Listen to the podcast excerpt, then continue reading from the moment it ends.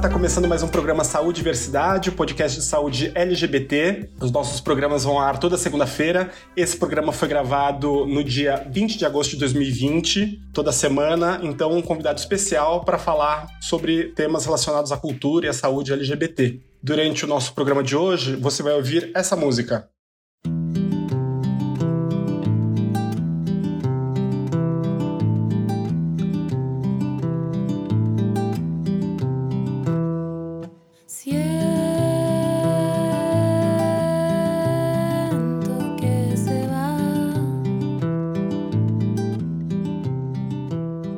Essa música é de uma grande cantora, uma cantora que eu conheci através do Spotify, do YouTube, que é a Renata Esposa. Ela tem um projeto lindo, lindo, lindo chamado Resustenido, sustenido como da música, músicas. Você pode encontrar em todos os distribuidores de músicas por aí. E então ela vai participar do nosso programa. Eu sou o Mário César Vilhena e aqui comigo está minha amiga Vivian Avelino Silva, a famosa, já conhecida Vivi. Oi, Vivi, tudo bem?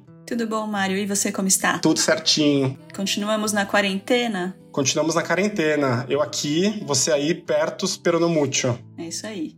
Vivi, Antes da gente começar com a, e apresentar a nossa entrevistada de hoje, a gente precisa falar da entrevista que a gente fez com o Rafael Locke sobre desenvolvimento social e psíquico, que foi ao ar no dia 17 de agosto. É, nessa entrevista, em algum momento, um de nós três, a gente falou a terminologia errada para mulher travesti, né? A travesti. A gente falou na entrevista o travesti, o correto é sempre usar o gênero feminino, a travesti. Assim como a mulher trans tem que estar sempre é, no feminino e o homem trans no masculino. Isso mesmo, vamos usar a terminologia correta, até para passar corretamente para quem ouve a gente, né? Mas sabe, Vivi, até os bons erram. Foi sem querer, né, gente? Perdão. Vivi, sobre o que a gente vai falar hoje, então?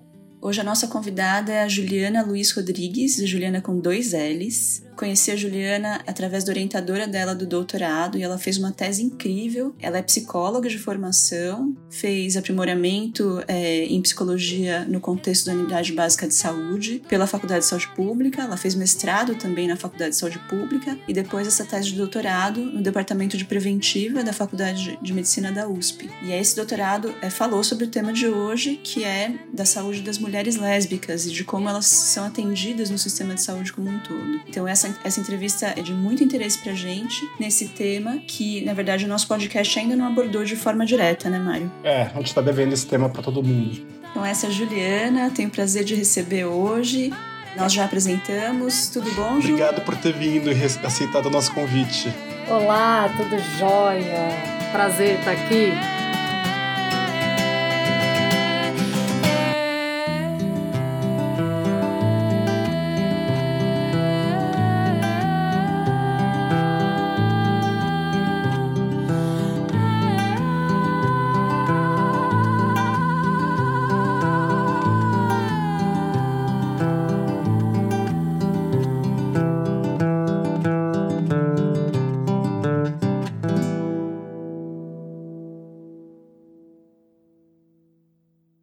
Comecei falando sobre a tese de doutorado da Ju, que foi uma leitura deliciosa, que eu tive o prazer de ter acesso esse ano. Eu lembro que eu li em duas sentadas, realmente muito interessante. E nessa tese, Ju, você fala sobre o atendimento que mulheres lésbicas recebem em serviços de saúde, você descreve várias situações de negligência, de até violência nesse contexto, né? Uhum. Então eu queria que você me contasse o que, que, te levou a se interessar por esse assunto, por esse tema. Ah, o interesse por esse tema começou quando eu cursei o aprimoramento, o programa de aprimoramento que hoje não existe mais, hoje são as residências multiprofissionais e eu fiz num contexto de unidade básica de saúde, e eu fui notando que quando esse tema da sexualidade, né, em especial sexualidades não normativas, rondavam o pessoal da UBS, todo mundo ficava muito sem saber como lidar. Então, pessoas trans que muitas vezes chegavam lá para marcar uma consulta, já rolava um clima entre os profissionais da recepção, de, de não saber lidar. Várias vezes me chamavam, por,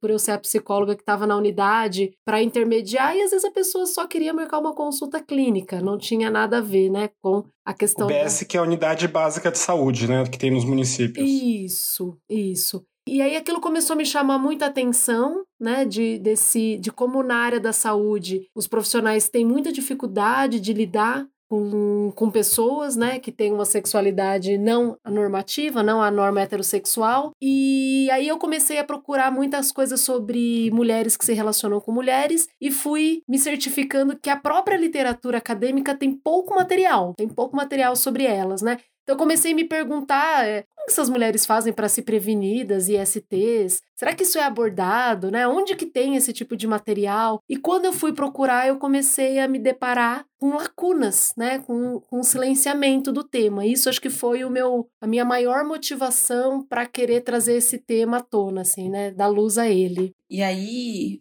você percebeu que, que era um vácuo enorme na literatura, mas também sentiu que os profissionais tinham dificuldade em lidar com o assunto e, portanto, deixavam as mulheres lésbicas muitas vezes sem orientação e até carentes de informação de melhor qualidade, né? Isso, exatamente, exatamente, assim. E aí você vai, vai vendo assim, nossa, e como que deve ser, né? Tanto da perspectiva delas, quanto da, da perspectiva dos médicos, né? Ou dos profissionais, não só da classe médica, como que fica esse terreno, né? Como é que essa discussão está sendo travada, né? E aí eu comecei a ficar uhum. bastante curiosa com isso e quis levantar aí o, uma pesquisa que abordasse esse tema. Do curso de medicina, os profissionais da saúde, trabalhadores da saúde em geral, eles têm uma visão, eles têm um treinamento bem técnico sobre o que eles vão fazer, né? sobre o dia a dia deles. E às vezes tem uma, uma deficiência nessa questão que a gente pode chamar talvez de social e que abranja segmentos da sociedade. E a gente pode falar não só para o caso da, do atendimento à mulher, a mulher lésbica, a população LGBT e outras minorias. Uhum. E isso provoca, no limite, uma violência contra as pessoas, que é a indicação de tratamentos errados, ou então a não observação da saúde integral dessa pessoa, né? No caso da mulher lésbica. Exatamente. Eu hoje estou trabalhando na Unifesp, estou dentro do departamento de medicina preventiva, então lá eu consegui até ter mais acesso ao próprio curso de graduação, né? E esse curso, na parte da ginecologia, ele é bastante focado em questões reprodutivas, né? Anatomofisiológicas. Ele não leva em consideração outras dimensões, né? Então a gente vive uma situação complicada que a área da ginecologia em si ela esbarra na questão da sexualidade daquela pessoa, porém o curso ele absolutamente ignora essa esfera, né? Ele trata isso de uma maneira totalmente na, na ótica da, da reprodução, né? E a ótica da reprodução muitas vezes ela não vai fazer um diálogo direto com mulheres que se relacionam com mulheres, né? Não que elas não possam vir a ser mães e ter o desejo da maternidade, mas pode não ser o carro-chefe, né? Pode não ser o carro-chefe, uhum. inclusive, de mulheres com prática heterossexuais, né? Então, claro. essa, a gente tem um gap aí, né? Dessa riqueza, dessa vivência, né? Com o material que os alunos têm, se aproximam na formação deles, né? E eu acho que esse gap ainda continua até hoje, né? Esses currículos precisam ser revisitados, porque tem toda uma dimensão da experiência, né? Da vivência que não faz parte, né? Não faz parte da formação desses médicos. Deixa eu pedir para você, Juliana, dar alguns exemplos para a gente de coisas que você ouviu nos depoimentos da sua tese e também dos erros básicos que os profissionais de saúde cometem no atendimento de mulheres que se relacionam com mulheres. É, eu acho que prejuízos para elas, né? O primeiro e mais evidente é a não possibilidade de falar, de abordar sobre a sua prática sexual. Então você está num espaço em que a prática sexual que você tem, ela é um componente significativo naquele encontro e ela, elas encontram muita dificuldade. E quando elas tomam, vamos dizer assim, uma certa coragem, né, para falar, para expor acerca da sua orientação sexual, nem sempre isso é bem recebido pelo médico, né? Então, muitas descrevem que percebe uma reação de ficar sem graça, ou o médico passa a, atendê-las mais, mais rapidamente, fica um clima um pouco de, de constrangimento. Então, a, a sensação que, que dá, né, que eu pude perceber na, ouvindo o relato das mulheres é que essa decisão que elas entendem que é muito importante de poder dizer da orientação sexual fica totalmente a encargo delas e quando elas tomam coragem para poder trazer esse assunto à tona, nem sempre ele é bem, bem recebido, né? E a partir daí, então, nesse, nesse encontro com na consulta médica, tem várias várias coisas desagradáveis, desconfortáveis, né, que acontecem. Então, Muitos médicos não solicitam ou têm dúvida se devem solicitar o exame Papa Nicolau. Né? Então, alguns acabam prescindindo desse exame porque é um exame que tem a introdução de um aparelho na, na vagina da mulher. Algumas mulheres podem não ter práticas penetrativas, então fica uma, uma dúvida, né? Porém, eles também não explicam sobre o exame, não oferecem outras alternativas, né? Então, o exame de Papa Nicolau, ele é bem... Ele é, ele é um momento de grande tensão, assim, para as mulheres que ficam nessa dúvida se elas devem fazê-lo ou não. Algumas acreditam que que, que ele é importante, mas fica essa dúvida, porque como se ele tivesse atrelado à prática hétero, né? E isso nem sempre, isso não é verdade, né? Porque ele, ele é um exame importante para a detecção do câncer de colo de útero, né? É um câncer prevenível, se diagnosticado precocemente. Então, mulheres que têm práticas sexuais com mulheres é, é indicado realizar esse exame, não tem essa restrição. Então vai, vai se criando esse essas dúvidas, né, que muitas vezes o profissional de saúde não consegue tirar, né, esclarecer essas dúvidas e, e elas também se sentem nessas dúvidas, né? Ou seja, o médico, por falta de treinamento, ele pode deixar de indicar um exame, que é o Papa Nicolau, que pode detectar, por exemplo, o câncer de colo de útero. É isso, né? Exatamente. E aí o problema seria um treinamento de abordagem da paciente, para que ele explicasse como funciona o exame e, e, e para que serve, né? Exatamente. Exatamente. Acho que uma, uma outra questão que a gente que eu observei né, nas entrevistas com as mulheres é uma prescrição, isso é né, altamente curioso, uma prescri prescrição elevada de anticoncepcionais. Então, mesmo as mulheres dizendo que elas têm práticas com outras mulheres, há a prescrição de anticoncepcional. E ela pode até dizer que prefere fazer uso de uma outra medicação, porque às vezes o, o anticoncepcional ele é indicado não é, para evitar filhos, né, para evitar uma gravidez indesejada. Ele é indicado por uma queixa de cólicas, cólicas muito forte, ovário policístico, e mesmo que ela peça uma, uma outra medicação, né, um outro recurso, é, elas não, não recebem esse outro recurso, né? Então isso também me chamou muita atenção, né? Mulheres em que estão numa prática em que elas não vão engravidar, elas saem com uma receita de anticoncepcional nas mãos e não tem o que fazer com aquilo, né? E, e vão falando de uma dificuldade de, de dialogar, né? Então é um cuidado que ele não acontece. É, eu acho que um outro, um outro ponto que a gente pode. Talvez acho que o mais. Para mim, assim, acho que é o mais significativo que a gente deveria trazer para frente é ele não considerar a vida sexual lésbica, né, a, a, o fato dela ter relacionamento com outra mulher, uma relação. Então, quando ele pergunta, você tem relaciona você tem uma vida sexual ativa? Ela responde sim, com mulher. Aí o profissional reitera, não, não, tô falando vida sexual ativa. Né? Então ele. Tô falando sexo de verdade. Isso, isso. Como se não fosse sexo verdadeiramente a prática com outras mulheres, né?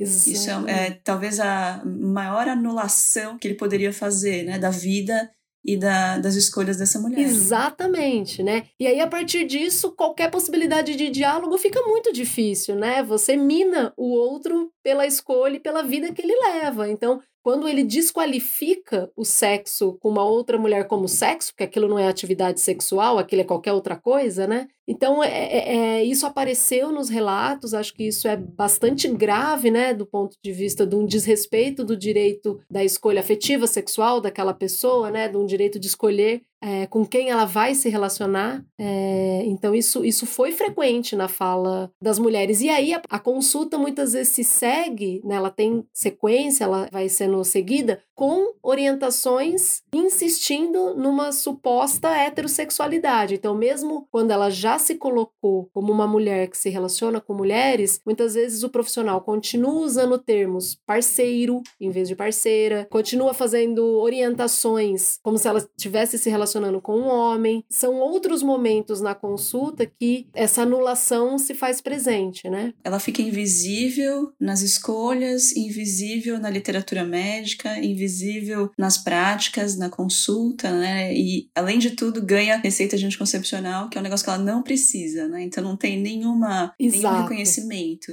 E isso é traumático porque, historicamente, as mulheres sofrem mais violência no Brasil e as mulheres LGBT mais ainda, né? Elas acabam ficando é, é, excluídas no grupo de excluídas, né? É, e para chegar até o médico, em muitos casos, principalmente quando a gente está falando nas, periferias, nas grandes periferias, fora dos centros urbanos, elas já passam uma grande batalha, ou porque o hospital é longe, ou porque teve tiroteio na favela, ou porque elas já sofre violência em casa, ou porque ela não tem informação, e aí, de repente, depois de vários traumas, ela tem que chegar é, num lugar onde ela deveria ser acolhida, e ela encontra um monte de profissionais despreparados e que não estão prontos para compreender o que está acontecendo, né? O universo em que ela vive. Exatamente. Teve até uma delas que me contou uma situação, né, que ela estava com alguma inflamação e aí o médico fez alguma recomendação de, de alguma pomada, aquelas pomadas de uso intravaginal. E aí, na por sete dias consecutivos, e na sequência o médico fez a orientação que ela não mantivesse relações sexuais. E ela falou: quando ele fala que eu não posso ter relação sexual, ele está se referindo a quê? Ele está se referindo a pênis vagina, né? É, é, é isso, porque na cena lésbica tem diversas maneiras de me relacionar que talvez eu, eu possa, né? Que não vai interferir o uso da pomada. Então eu vi que ela ficou com bastante dúvidas do que, que ele quis dizer com esses sete dias sem prática sexual, né? Considerando que ela é uma mulher lésbica. Ela não, não ficou à vontade para perguntar, né? E ele também não, não entrou em detalhes. Então fica um pouco essa sensação, né? Ela vai para um espaço em que ela não consegue receber orientações pertinentes à sua realidade, né? Que façam sentido. Então fica um faz de conta de, de que estamos cuidando, né? Não estamos cuidando, né? Não estamos cuidando dessas mulheres. Uma porque talvez não tenha essa escuta, né? Não, não, não consegue compreender, né? Tem essa, essa, essa dificuldade, eu acho que, de ler mais, de se aproximar mais, de compreender mais. Eu acho que seria, no caso dessa, dessa cena, acho que seria um, um ótimo momento até para o médico perguntar, né? Como que é a sua prática sexual? Deixa eu entender um pouco. Acho que poderia ser um espaço de troca, né? Se é um tema tão que as pessoas não sabem lidar, eu acho que você poder dizer, né, e aí isso ajudar também na, na consulta para as próximas mulheres, eu acho que poderia ser uma troca muito rica, mas ela não acontece, né, ela não acontece. Uma outra situação que eu também já vivenciei indiretamente através de uma amiga, né, ela me contando que ela foi ao ginecologista, pediu orientação sobre prevenção para ISTs. Aí o médico pergunta: Mas você não falou que você é lésbica? Falei, sim, doutor. Então você não precisa se preocupar com isso. Aí ela veio me perguntar como infectologista, é isso mesmo? Eu falei, não, calma aí. Como assim não precisa se preocupar, né? Então também até o risco de IST é anulado por muitos profissionais por má, por falta de preparação. É, é, isso foi, foi um tema que eu abordei bastante no meu mestrado e a gente relaciona a ida ao ginecologista muito à prevenção de uma ou para quem quer engravidar ou a prevenção de uma gravidez, né, para quem não está no momento de vida que não quer ter filhos. Então, o cuidado com a mulher, ele é sempre pensado, ou majoritariamente pensado no enfoque reprodutivo, né? Eu mesma, né? Eu mesma, assim, a minha trajetória enquanto mulher sempre foi de, de, desse lugar de, pelo amor de Deus, não vai engravidar. Mas receber informações sobre as ISTs sempre foi muito menor, sempre foi um tema muito mais obscuro, porque aí você traz à tona que a, que a mulher tem uma vida sexual, né? E aí a gente cai em todos os estigmas, em todo o machismo, né? Você é isso, né? Acho que a mulher lésbica, ela provoca, né? Ela cutuca esse imaginário, né? Que a mulher tá ali para ser mãe, para, né? E não, a gente pode ser mãe, mas a gente pode só querer ter prazer, né? Sem nunca ter, ter um filho. E aí se a mulher vocaliza que ela gosta de ter prazer e que é bom ter prazer, ela passa a ser fetichizada pelos homens, né? Pelo homem hétero, pela sociedade em geral. Ou ela é chamada de, sei lá, piranha, vagabundo, aquelas coisas horrorosas, ou então o cara quer ficar sonhando em transar com ela, né? E não consegue entender que não vai rolar. É, exatamente. Aliás, essa foi um dos temas que surgiu no, na pesquisa também, porque tem uma falsa ideia, né, que o casal de mulheres ele pode ter uma, uma melhor, uma maior aceitação, né? E eu acho complicado isso. Talvez não seja que ele é melhor aceito, né, mais aceito. Talvez seja por um fetiche, né? Você vê duas mulheres juntas, isso pode ser uma provocação ao prazer masculino, como se tudo que tivesse faltando ali entre elas duas é, é ele, né? A presença daquele homem. E não é, né? Então eu acho que é, é, é bem importante fazer essa, essa distinção e, e muitas mulheres, principalmente as mais novas, que estavam né, numa fase de ir para bastante festas, no, no circuito universitário, me relatavam isso, né? Então eu tô numa festa, tô com uma acompanhada e sofro insistentemente investida de homens que que querem entrar ali no meio daquela relação, né? Então é como se você tivesse com uma outra mulher, mas o tempo inteiro num, num lugar mulher de provocar o outro, né? Como se você não tivesse podendo fazer a escolha de estar com uma mulher, né? E apenas. Eu já fiz uma, eu já presenciei uma cena mais bizarra do que essa, que foi numa festa só para mulheres, e eu tava acompanhando uma amiga, um grupo de meninos que entrou, penetrou na festa, é, entrou com penetra e estavam lá tentando se dar bem e catar as meninas da, da festa e não, não conseguiram entender o quanto inconvenientes eles estavam sendo até eles serem expulsos. que bom, elas tomaram as rédeas. E a gente está falando sobre isso e é importante a gente falar sobre, esse, sobre esses dados porque quando a gente fala é, de violência contra a mulher, existe a prática de violência contra a mulher lésbica, por exemplo, para correção, né? Porque a nossa sociedade enxerga, não consegue entender que existem os direitos sexuais e que as mulheres têm direito a explorá-los assim como os homens, a vivê-los como os homens. E nos rincões do Brasil, nos centros urbanos, em todos os cantos, existe muito a prática, e nós somos um dos países que mais praticamos isso, de estupro por correção, de violência sexual contra a mulher e contra a mulher lésbica, não só contra a mulher, né? É, eu acho que, que tem a ver com isso que a gente estava falando mesmo, de como se a escolha dela de vida afetiva e sexual ser com uma outra mulher, isso não é legitimado, né? Tem uma deslegitimação dessa escolha, deste viver, né? E aí isso vai tomando as, as formas mais perversas, né? Desde a fala de um médico que não reconhece que a prática sexual entre mulheres é uma prática sexual, até os estupros corretivos, né? Que é uma, uma verdadeira violência, uma verdadeira aberração, né? Aproveitando que a gente está falando sobre isso, é, a gente tem dois canais é, que são canais que estão disponíveis por telefone, pela internet ou por aplicativo, que é o 180, que é o Disque Denúncia contra a Violência contra a Mulher, e o canal de denúncia contra a violação de direitos humanos, que é o Disque 100. Então, a mulher que se sentir ameaçada, violada, pode procurar tanto o 180, fazer denúncia pelo 180 e Disque 100. E por mais que é, seja difícil a sua aplicação, em muitos casos funciona. E além disso, em todo o centro urbano, toda a capital, existe uma delegacia da mulher. É importante que as pessoas saibam disso. Ju, ainda na área de prevenção de STs, uma coisa que me chamou a atenção na conversa com aquela amiga que, que procurou o médico e ele falou: não, você não precisa se preocupar com isso, né? É que de fato não existe nenhum equipamento de prevenção de ST que foi desenvolvido para mulheres que se relacionam com mulheres. A gente tem camisinha dita masculina, né, que hoje a gente chama de camisinha externa, camisinha que a gente chamava de feminina, que é a camisinha interna, mas não tem nenhum tipo de é, dispositivo desenvolvido para mulheres que se relacionam com mulheres. Aí a gente tem um monte de é, coisas que, que são improvisadas, ou magipack, ou camisinha aberta, ou não sei o quê, mas não temos. Isso é outra forma de fazer ficar invisível, né? Ou, ou de desqualificar o sexo lésbico, porque ele nem é reconhecido como sendo digno de ter um, um método de prevenção de barreira, por exemplo, para ISTs que podem perfeitamente acontecer. Exatamente. Exatamente, inclusive é isso, porque o, os insumos disponíveis, até onde eu saiba, também são esses que você citou: é o uso daquele plástico filme, camisinha masculina, ela pode ser cortada, né? E aí ela é aberta. É luvas, e, e, é engraçado porque eu, às vezes, nas entrevistas, eu chegava a perguntar: ah, você chega a usar, já cogitou, né? E elas falam para mim, Juliana, se eu aparecer com uma luva assim, a, a outra vai achar que eu tô louca. Broxante, né, é, gente? É muito sinistro. Tipo, nossa senhora, vim vim transar aqui, ela vai fazer uma cirurgia em mim, né? Tipo, tá louca, sabe? Tipo, então é isso, né? Eu acho que os, os materiais que a gente tem até o momento, eles são, são muito estranhos de serem colocados numa, na cena sexual, fica uma coisa muito desconexa. E então a gente pode se perguntar, mas como que elas se previnem, né? Elas pensam sobre isso, elas, diante da possibilidade de contrair, passar algum IST, como que elas abordam? É muito interessante porque elas recorrem, e aí eu, eu me incluo nisso, né? Me incluo nessa fala. A gente recorre aos métodos de.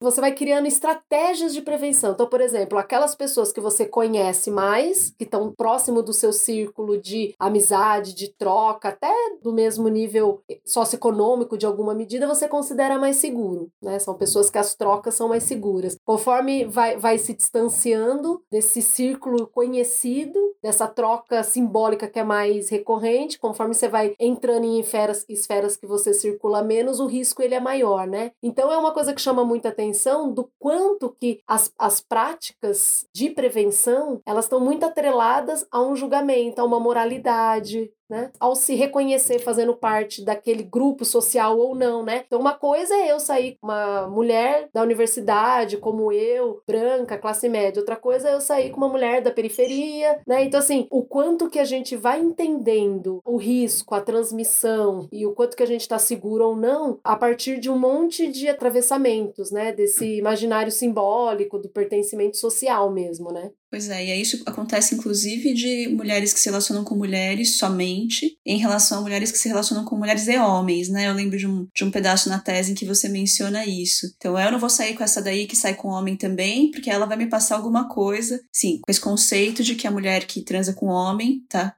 Sob muito maior risco do que uma mulher que só transa com mulher. Você acaba mantendo, né, esse imaginário também que é o homem que é o transmissor de doença, né? Então também a gente precisa relativizar isso, né? Há doenças que talvez possam ser contraídas pelo parceiro, mas colocá-lo como o responsável das ISTs é muito perigoso, né? Acho que para a gente deixar claro para quem está ouvindo a gente, a gente falou um pouquinho, ficou implícito na nossa conversa, é que muitos profissionais e, e a, o público no geral é, entende que sexo muitas vezes é só penetração. E a gente está falando aqui, sexo não é somente penetração. Você pode explicar, é, assim, devagarzinho, quais são as possibilidades é, e o que é sexo para as pessoas que não sabem ainda? Olha, ótima. A gente está cometendo né, a própria crítica que eu fiz, dando por dado, né? Por... Porque é... muitas vezes eu acho que as pessoas né, por N fatores, pensam no sexo pênis-vagina, né? Ou na prática penetrativa, né? E aí, e muitas vezes o sexo não precisa se resumir a só isso, né? Então você tem a prática de sexo oral, você tem a prática de sexo anal, mesmo entre mulheres, né? Então, o fato dela ser uma mulher que se relaciona com outra mulher, a penetração, ela pode fazer parte ou não. Não é porque ela é lésbica que ela não terá a prática penetrativa, né? Então, ah, mas como é que eu vou saber? É, é, é na troca, né? Às vezes a pessoa tem uma abertura para algumas experiências, às vezes não. Então, assim, também acho que é um erro supor de antemão que as mulheres que se relacionam com mulheres é, não tem prática penetrativa. Essa prática penetrativa ela pode se dar com os dedos, ela pode se dar com a mão, ela pode se dar com o uso de objetos, né? Então, assim, tem mulheres que ficam mais confortáveis de um objeto externo, tem mulheres que preferem não, preferem usar as próprias mãos, né? E aí, quando a gente está falando em prevenção de STs, a gente está falando em proteger e limpar a, a mão, esses objetos, a boca. Exatamente. E a prática entre mulheres tem o que é comumente chamado de tesourinha, né? Ou o tribadismo, vamos dizer que esse é o termo, o contato das genitálias, né? Da, da, das vulvas, vamos assim dizer. E aí, para essa prática, que eu acho que fica um pouco mais complicado inserir algum insumo, porque no uso de objetos, né? Se, se elas vão fazer uso de dildos, né? De algum, pode ser em formato de pênis ou não, vão fazer uso de algum objeto na cena, a gente pode recorrer à camisinha, né? E aí, se vai penetrar uma, vai penetrar outra, procurar trocar o preservativo, né? É, não penetrar as duas com o mesmo preservativo. Você evita é, a troca aí de bactérias. Porém, no caso da prática do tribadismo, que é esse contato das genitálias, aí a, o, o uso de algum insumo fica mais, fica mais difícil, justamente porque não, não, não tem nenhum material, né? Eu vou te dizer que eu já pesquisei, Ju, e para isso existem métodos que não têm comprovação é, de eficácia em termos de barreira para contra vírus, por exemplo, mas que existem como se fossem umas calcinhas de, hum. de látex sabe? Que a pessoa veste a calcinha inteira e aí pode ter contato da genitália com a genitália, então pode ser só uma pessoa usando ou ambas. E existe essa barreira mecânica, mas é óbvio que, como toda barreira mecânica, ela também diminui a sensibilidade e é, muitas, muitos de nós não estamos a fim de ter redução de sensibilidade, né? Então, é importante também que, veja, do ponto de vista infeccioso, e aí essa parte eu posso expressar aqui também, né? O risco do HIV, por exemplo, ser transmitido numa relação de penetração do homem para a mulher é maior do que para a mulher, é, da mulher para o homem, né? E também seria menor numa relação de uma mulher com outra mulher. Por quê? Porque a penetração em si causa atrito na mucosa da vagina e a quantidade de vírus que é potencialmente é, expelida né, no inóculo de uma ejaculação, por exemplo, é maior. Então, realmente, o, o tamanho do risco ele é diferente, mas ele não é para ser ignorado, né? Então, é importante que a gente fale que, que o sexo entre mulheres precisa ser reconhecido e esse risco precisa ser abordado também. É, e, e, acho que na, no sexo entre mulheres a gente tem duas. Tem, tem, esse adendo, acho que do HIV, é importante dizer, né? Eu também, pesquisas que eu, eu pude ler, faz esse alerta, né? Que quando tem o sêmen na, na cena, o, o risco ele é maior, por isso que alguma medida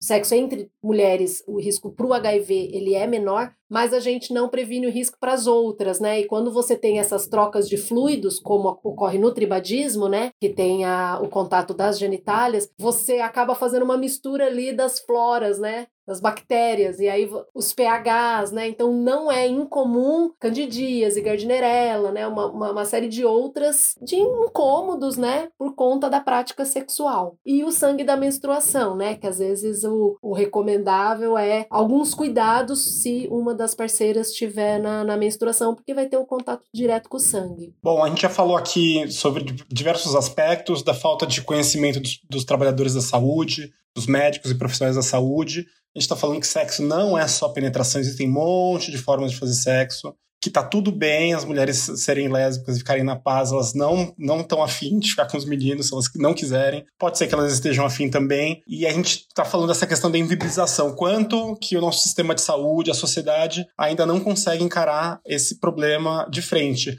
Uma coisa que eu vi no seu trabalho, estava é, comentando com a Vivi antes de você entrar, é a questão que se acentua, é, você, você consegue em algum momento colocar que quando ela se regionaliza, né? Em alguns lugares fora dos centros urbanos, isso pode ser pior ainda. E quando a gente adota o critério é, dos marcadores sociais, marcador é aquelas coisas que a gente consegue ver, pode ser pior ainda. Por exemplo, a mulher negra, a mulher indígena, né? Você pode falar um pouquinho pra gente sobre isso? É, no, no trabalho foi interessante olhar para essa questão da sexualidade intercruzando com os outros marcadores né? E o que a gente vê é que as mulheres negras, a maioria delas moram nas periferias. E aí o, o acesso à saúde vai passar por uma série de dificuldades que talvez as mulheres brancas não possam não, não ter, né? Então, a própria experiência de cor marca essas mulheres a uma série de, de estigma e discriminação, né? O que eu tô querendo dizer é que não necessariamente uma mulher lésbica negra, ela vai sofrer mais, eu não, não, não tô pondo nesses termos, mas o que eu tô dizendo é que o fato dela ser negra, ela experiencia situações que ela fica à margem, que ela sofre é, opressão, uma opressão aí de cor, de raça, que faz parte da vida dela, né? Isso entra para a experiência de vida de quem ela é. Né? Então, assim, além de, de todas as invisibilidades e dificuldades que ela vai enfrentar, possivelmente vai enfrentar ao ser lésbica, ao, ao exercer uma sexualidade que não é a normativa, o quesito cor atravessa a vida dessa mulher, né? E aí a gente tem que ter esse olhar para considerar isso. Não necessariamente ela é mais oprimida, mas ela vai experienciar situações de opressão que uma mulher branca não vai. Né? Então é a gente conseguir ter essa uhum. sensibilidade, e mesmo para mulheres que estão nas periferias, mulheres que estão em situação de rua, mulheres indígenas, né? Então, qual é, qual é a experiência dessas mulheres, né? Em, em quais contextos certos marcadores que atravessam as experiências delas falam mais alto, né? Se sobressaem e, e trazem componentes de exclusão que outras não terão. Né? É nesse sentido. É interessante esse tipo de situação, né? Eu me lembro de um livro em que a moça era negra e surda. E aí o entrevistador perguntava para ela é, se ela já tinha se envolvido com militância é, negra. Ela falou: não, os meus irmãos podem fazer isso, eu estou muito ocupada sendo surda. Porque ela tinha assumido a militância principal dela na, na surdez, né? E eu acho que realmente essa experiência dupla, de duplo preconceito, ela pode se mostrar realmente como uma coisa, é, uma interação né, entre duas, dois componentes, mas que a experiência às vezes se individualiza, né? Tem alguns, alguns sofrimentos que, que são priorizados para aquela pessoa, né? Exatamente. Por exemplo, na entrevista, o que foi curioso, né, que eu pude observar, é que as mulheres negras, algumas que eu entrevistei, verbalizaram para mim um, um, sentimento, uma sensação que eu mesma nunca tive, por ser branca. E, e as mulheres brancas também não, não trouxeram. Que era o quê? Era uma sensação de que algumas trocas afetivas sexuais que elas tiveram ao longo da vida foi fomentada por aquele imaginário dela ser negra, então ela é mais fogosa, ela é boa de cama, né? Esse, essa associação, né? essa erotização da raça, né? Que a gente tem muito forte no Brasil. Então, para ela, estar numa cena de paquera, sair com alguém, vem junto esse lugar, que eu não tenho essa experiência, né? E isso não veio no, na, na entrevista com as mulheres brancas que eu, que eu entrevistei, né? Então, a própria experiência de paquera, esse jogo erótico, na perspectiva da mulher negra, tem que ser levado em consideração isso, né? Esse lugar que o corpo negro ocupa de um corpo mais, né, de uhum. objeto, dele ser bom de cama, dele, uhum. dela ser fogosa, como uhum. isso repercute na experiência dela, né? É uma experiência que eu não tenho, eu não, eu não tenho uhum. essa, essa lembrança, né? De, de eu me sentir neste lugar. E muito possível porque eu sou branca. Então acho que é importante a gente conseguir uhum. compreender como esses marcadores eles se intercruzam e criam experiências muito singulares. É, tem, tem essa questão do lugar de fala e essa questão de ser negro no Brasil e ser mulher no Brasil e ser LGBT no Brasil, que nesse caso está falando de uma mulher negra LGBT, por exemplo, ninguém que não seja isso vai saber como é a violência que sofre, a dor que sofre e como é difícil, né? Só estando na pele para saber, nem se eu acho que morando junto eu vou conseguir sentir o que uma pessoa assim sofre, porque o nosso país é muito violento. Por isso que a gente está aqui falando sobre esse tema. Exatamente, exatamente. E as políticas públicas, principalmente na área da saúde, elas são relativamente recentes, né? A gente pode citar aqui três políticas públicas que têm a ver com o que a gente está falando, que é a política nacional de saúde à pessoa negra, a política nacional da população da mulher e a política nacional da população LGBT. Eu acho que essas três políticas elas já estabelecem diretrizes para tratar, é, no caso da mulher, da mulher, do LGBT, da mulher lésbica ou da mulher trans e da população negra e tem um capítulo só para tratar de mulher. Mas mesmo assim a gente ainda tem um problema de implementação dessas políticas e que nesses dois últimos anos ainda a gente tem uma é, desinstrumentalização do governo e do sistema de saúde brasileiro que piora mais a situação, né? Exatamente. Mas aí a mulher que está querendo ir ao médico que tá, que, ou está ouvindo a gente e que não sabe direito o que fazer, qual profissional de saúde que ela deve procurar? Será que existem serviços que são mais sensíveis às questões LGBT para a mulher, por exemplo, Ju? Então, para as questões rotineira, né, de um acompanhamento médico rotineiro, a porta de entrada é a atenção básica, né? Então ela deveria procurar a unidade básica de saúde, tem pelos, pelos sites da prefeitura você consegue digitar seu endereço, ele informa qual é a unidade básica de referência do seu território e a porta de entrada seria por ali. Agora, para questões específicas de violência, né, como a gente estava falando aqui, aí eu acho que são outros serviços, né, Lia? Seria interessante buscar a rede especializada no caso de violências.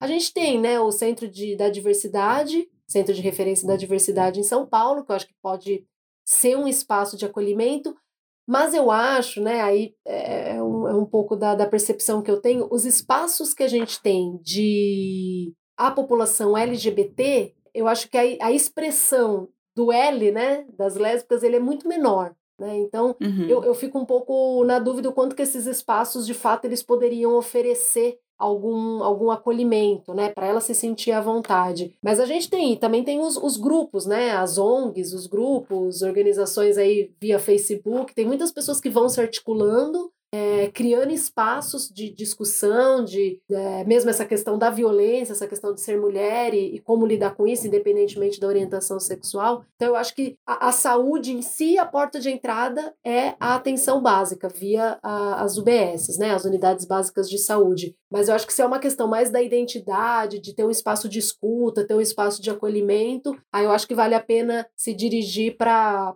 grupos que se, que se dediquem a esses temas em, em específico, que não necessariamente estão atrelados à saúde. Quando a gente fala de saúde mental, é, com tudo isso que a gente está falando, certamente a gente tem uma questão séria é, de cuidado à saúde mental das mulheres, das mulheres lésbicas, né? elas podem procurar apoio também. Existem esses grupos oferecem apoio e suporte para as mulheres, né? Sim, eu acho que uma questão bem, bem importante é que essas mulheres elas passam por bastante dificuldades, né? Algumas vão, vão conseguindo se fortalecer e, e superar, mas muitas dificuldades na própria família, né? Então não é incomum a reação de familiares é, ser negativa e aí ela vai sofrendo diversas retaliações até mesmo ter que se silenciar. Então é um, é um sofrimento muito grande, porque aquele núcleo familiar, que é o núcleo que você tem uma grande ligação relação afetiva e da qual você espera apoio, da qual você espera acolhimento, te punir pela escolha que você que você fez, causa um sofrimento imenso. E quando eu falo punir, não tô nem só pensando no, nos casos mais extremos em que algumas mulheres são expulsas de casa, né? M muito antes disso, né? Podem ser retaliações ali no cotidiano, né? De proibir ela de falar da, da parceira. Então, ah, vai falar da fulana, não quero saber, sabe? Fica quieta. Então, esse silenciamento vai levando a mulher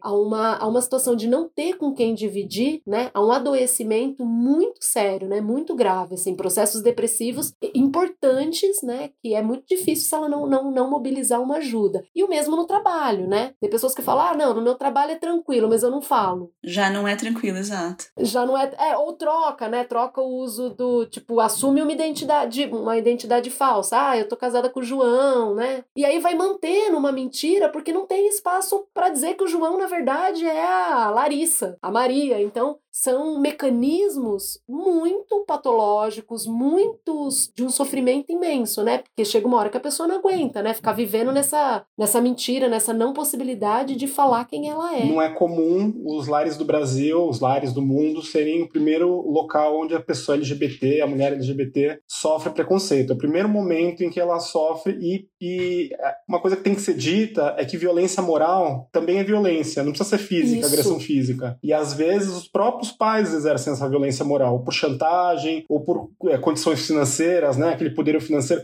se você continuar assim, eu não te dou mais nada, sai da minha casa, você vai parar de estudar, você deixa de ter vida social. É, é, é, preciso que se faça algo contra isso, eu acho que com educação para as famílias brasileiras. Sim. E se a gente fosse dar alguma dica para os profissionais de saúde, Juliana, esses aí que ficam sem graça, que não sabem o que falar, que não sabem o que perguntar, que dicas a gente poderia fazer para dar para essas pessoas? Eu acho que a primeira coisa é, pessoal, parem de achar que todo mundo é heterossexual. O mundo é bem mais amplo que isso. Inclusive, quem tem práticas heterossexuais podem, porventura, em algum momento não vir a ter, né? Então, eu acho que a gente tem que romper com esse pressuposto que todas as mulheres são heterossexuais, né? Inclusive, essa rotina de você ter que ficar saindo do armário, né? O sair do armário, ele é um dispositivo que, não raro, ele não é um momento único na vida de, de uma mulher lésbica ou gay ou bissexual. É, é algo que reiteradamente você tem que fazer, né? Você tem que ir lá e dizer que, olha, que sempre surge, né, comentários que pressupõem a sua heterossexualidade. Então, acho que a, a, primeira coisa é trazer para dentro do discurso, trazer para dentro da, da sua prática profissional a percepção concreta de que existem outras práticas que não a heterossexual, né? E acho que a segunda coisa é, se informar mesmo, né? Se informar, pegar, ler. Acho que hoje a gente tem blogs, a gente tem sites na internet, a gente tem uma, uma, uma possibilidade de acessar informações, né? Então, até o que a gente estava falando aqui, fazer. Como que será que, né? Quem, quem é muito distante desse tema, como que será que um casal lésbico transa, né? Porque não tem o, o pênis.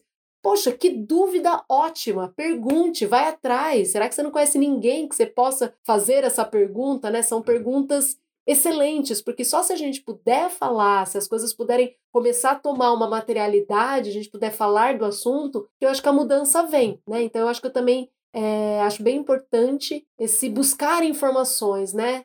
Abrir essa, essa, essa possibilidade de, de se informar. E o diálogo, quando a gente pergunta para o paciente o que, que ele faz, o que, que ele deixa de fazer, basta fazer de uma forma natural, sem julgamento, sem preconceito, né? Quanto mais a gente travar, mais sem graça, mais desconfortável fica a conversa. E se a gente fala de forma fluida, de forma natural, né, é, realmente ele não causa desconforto para o paciente. E isso significa na retenção do paciente no possível tratamento, acompanhamento médico, ele não abandona, né? Exatamente, exatamente. E acho até, Vivi, é, é, claro que se a gente consegue ter uma reação um pouco mais tranquila é melhor. Mas eu acho até que quando é muito difícil para algum profissional, né, não tem experiência, nunca lidou, tá diante de si uma pessoa que você não sabe, eu acho que você pode perguntar, nossa, você, é lésbica? Como que é isso? Significa o quê? Como que é a sua vida sexual? Eu acho que um pouco naquela linha do que eu tinha dito, de tentar criar mais pontes, né? De você criar um diálogo, de você criar um, falas que te aproxime daquela pessoa, ainda que a realidade daquela pessoa seja muita novidade, que você desconheça. Eu acho que quando a gente reconhece que a gente desconhece e a gente não sabe lidar, é um passo, né? Exato. Isso me lembra na universidade, a gente teve um aluno, um ano, faz uns dois anos isso, que ele começou um processo de se transexualizar. Então, num ano ele era um rapaz, né? Os estereótipos de, de, um rapaz. Quando começou o outro ano, ele já estava já, já tinha feito transformações, possivelmente já estava adotando hormônios, e aí ele já estava no meio do caminho, mas já estava mais afeminado. Aí um dos professores, eu achei engraçado, é um dos professores da área de epidêmio, que não, não tem tanto esses manejos, né? Ele ficou super assim, ele falou, Juliana, o nome do, do menino na lista de presença é um nome masculino, e é muito chato que, que eu vou fazer, né? Tipo, eu chamo a pessoa pelo nome masculino, mas na sala de aula ele é uma mulher. E eu vi que ele ficou muito constrangido, muito não sabendo como lidar. Eu falei, posso te dar uma dica? Acabou a aula, chama ele de lado, ele, ela de lado, e pergunta. Pergunta, fala, ó, seu nome na lista tá esse. Como que eu posso fazer? Eu continuo te chamando pelo nome masculino, você já tem um nome feminino. D divide, né? Chama a pessoa para junto de você, né? Que junto vocês vão conseguir pensar numa estratégia que com certeza vai ser muito mais confortável do que você ficar insistindo no nome masculino. E é óbvio que aquele nome masculino não faz mais sentido, né? Então acho que são, são, são pequenas posturas de você criar pontes de diálogo, né? Reconhecendo que você não sabe lidar. Você conseguir até expor um pouco da sua fragilidade, do seu não saber, né? E aí, a partir do momento que você expõe o seu não saber, você cria uma possibilidade de diálogo ali, né? Muito mais saudável do que você ficar no seu mundo ali, médico centrado, apavorado, e aí você segue a consulta falando tudo no masculino, fazendo várias recomendações que não faz o menor sentido para aquela mulher que está ali na sua frente, né? Então, vamos acalmar aí e abraçar, né? E acolher a parte da gente que não sabe lidar, né? Muito legal, Ju.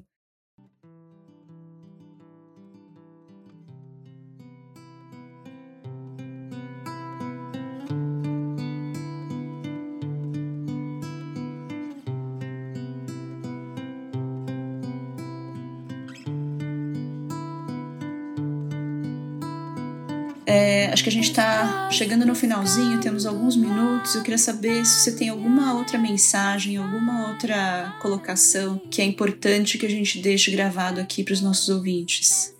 Ai, eu, eu acho o que, o que para mim é muito, acho que é muito sério, né? É esse posicionamento político. Acho que as mulheres lésbicas, para além de uma escolha afetiva sexual, é um posicionamento político. Então, toda situação em que essa relação ela é deslegitimada, que ela possa que, esses espaços possam ser denunciados, né? Que esses espaços possam cada vez existir menos, porque da perspectiva dos direitos humanos elas têm direito de terem a, a escolha de vida que elas querem, né? E aí assim, se isso está acontecendo dentro dos espaços de cuidar da saúde, isso não pode acontecer, né? A gente tem políticas de saúde como o Mário mesmo citou, a política Atenção Integral LGBT é uma política de 2010, ela é super recente, mas ela tá aí, então a gente precisa sair do papel e ir para a prática. Como?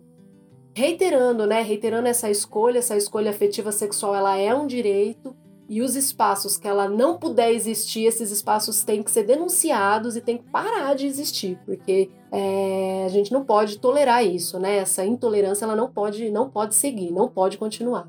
Muito obrigado pela presença aqui no nosso episódio. Imagina, nosso eu que agradeço. A reverência, eu que agradeço. sua presença, disponibilidade para gente, generosidade de compartilhar o seu, seus estudos e a sua experiência. E a gente também tem é, um canal de comunicação, né, Mário? O nosso e-mail para que os ouvintes possam mandar perguntas, comentários, sugestões é o saudiversidade.gmail.com. As pessoas podem mandar mensagem para a gente e a gente vai responder sempre que possível e em todo o programa a gente vai trazer os melhores comentários para falar. Juliana, muito obrigada mais uma vez. Obrigada, pessoal. Prazer, foi um prazer estar aqui. Obrigado, obrigado mais uma vez. Esse foi mais um programa Saúde e Diversidade, o podcast de saúde para as pessoas LGBT.